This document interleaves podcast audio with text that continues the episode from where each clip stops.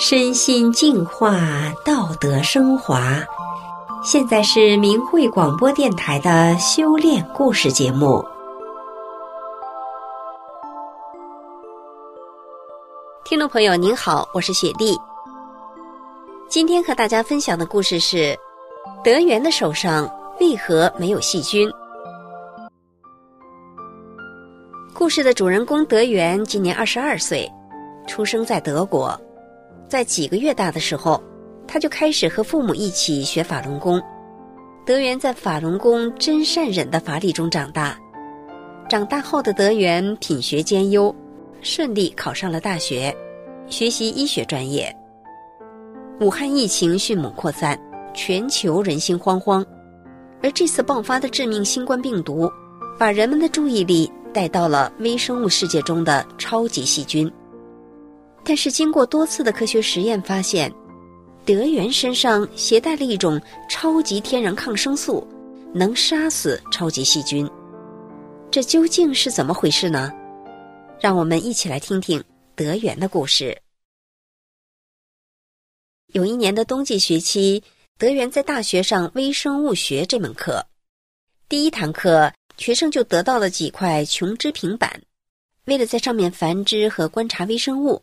并且进行各种试验，学生们被要求在一块雪琼脂板上印上指纹，来查看一下手有多脏，然后就把平板放在培养箱里面，这样就可以培养出可能存在的细菌，并让细菌繁殖到可见的数量，以便于观察。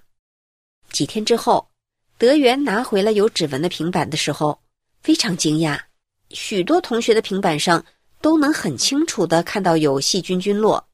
但是在德元的平板上，几乎是没有任何东西。德元自己也很奇怪，为什么我的平板上没有任何东西？我上课前洗手了吗？但是我之后确实触碰过一些东西呀。德元经常练法轮功，表面上看起来他和别人没有任何的区别。练功可以使身体充满能量，但是这种能量是怎么体现的呢？难道德元指纹上的细菌？被他所携带的能量杀掉了，或者说抑制了。当然还不能这样下结论，因为这只是一次实验的结果。人们可能说这是偶然的。那我们再来看看德元的第二次实验。第二次老师给的微生物实验是，可以用在外面或者在家中接触的物体来检验微生物的存在。德元选择了一张纸币，几天以后。当德元拿回了纸币接触的平板，更吃惊了，因为这块平板也挺干净，而其他许多人的平板上又有细菌菌落生长了。德元当时也很困惑，因为所有人都知道纸币是特别脏的。需要说明的是，德元参加的这个实验呢，是他在德国大学里面的微生物课里的实验。并不是他有意要去证明自己身上有能量的实验，而德国的医学教学是很严谨的，医疗设备非常先进。从第二次的实验结果可以看到，德元的指纹和他接触过的东西都看不到细菌，而他确实是生活在有细菌的世界中。他身边的鼠标、任何事物上都有细菌。唯一可以解释的是。德元练法轮功产生的能量对细菌产生了作用。如果说德元身体上具备的能量可以杀死细菌的逻辑成立的话，那就说明他身体周围会有一种保护，可以抵御细菌的侵入。细菌无法侵入，那么身体自然就健康了。那么这种能量到底是怎样存在的呢？或许第三个实验。可以解答这个问题。第三个微生物实验是这样的：大学讲师要求每一个小组的同学，在这个小组里既要有用喉咙粘液做细菌实验的，也要有用鼻孔里的粘液做实验，并涂在琼脂板上。因为德元这个小组的其他同学想要用喉咙里的细菌来做实验，所以德元不得不用鼻孔里的细菌做实验。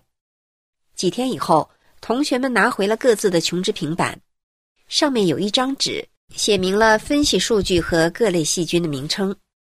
这次德元的平板上显然有一个细菌菌落，当时他非常高兴，他看到他的细菌的名字叫路邓葡萄球菌。每个人都可以问讲师关于他们的细菌，但是谁也没有和德元一样的细菌。德元也很想知道他的细菌是什么，他是最后一位问讲师的人。当讲师听到德元的细菌名称的时候，非常兴奋，说：“这是一个新发现的物种，虽然十多年前就已经被发现了，但是直到现在才被公开发表，因为直到最近才发现呢，这种细菌可以杀死一种会治病。”从而引发许多不同严重疾病的细菌，叫做金黄色葡萄球菌。当讲师这么说的时候，所有的学生都转过头来看着德元。德元第三次在鼻孔里发现的细菌——路邓葡萄球菌，居然是一种可以杀死有害细菌的葡萄球菌。从三次的实验显然说明。德元虽然和其他人看上去没有区别，但是在微观下，他身体上携带的能量可以阻碍细菌的侵入。一旦有害细菌来到他的鼻孔，那么路灯葡萄球菌就会把有害细菌杀掉。德元微观世界的屏障的产生，可以说和他练法轮功有关。在法轮功学员中，很多身体康复的例子里。在微观下，通过修正法，身体微观发生了巨大的变化。这些来自内在的正能量，在身体微观下是有体现的。微生物中有超级细菌，就有它的克星。新型冠状病毒显然也有它的克星。有一些人在武汉肺炎的瘟疫中也体现了武汉病毒的一些症状，但他们快速反应，诚心念。法轮大法好，真善人好，症状消失了。法轮功学员德源的三次实验，或许可以让人们相信，在患病者诚心念的时候，在微观世界里发生了一场有害细菌或病毒被清理的战役。当病毒被清理，人身体自然就健康了。听众朋友。在这次武汉肺炎疫情失控之际，明慧网又刊登了多起肺炎患者通过念“法轮大法好，真善人好”，在几天之内痊愈的案例。可见，常念“法轮大法好，真善人好”能治愈瘟疫，并不是迷信，而是有科学根据的，而且是被很多科学实验与法轮功学员的亲身经历所验证的事实。听众朋友，今天的故事就讲到这里，我是雪莉，感谢您的收听，我们下次节目再见。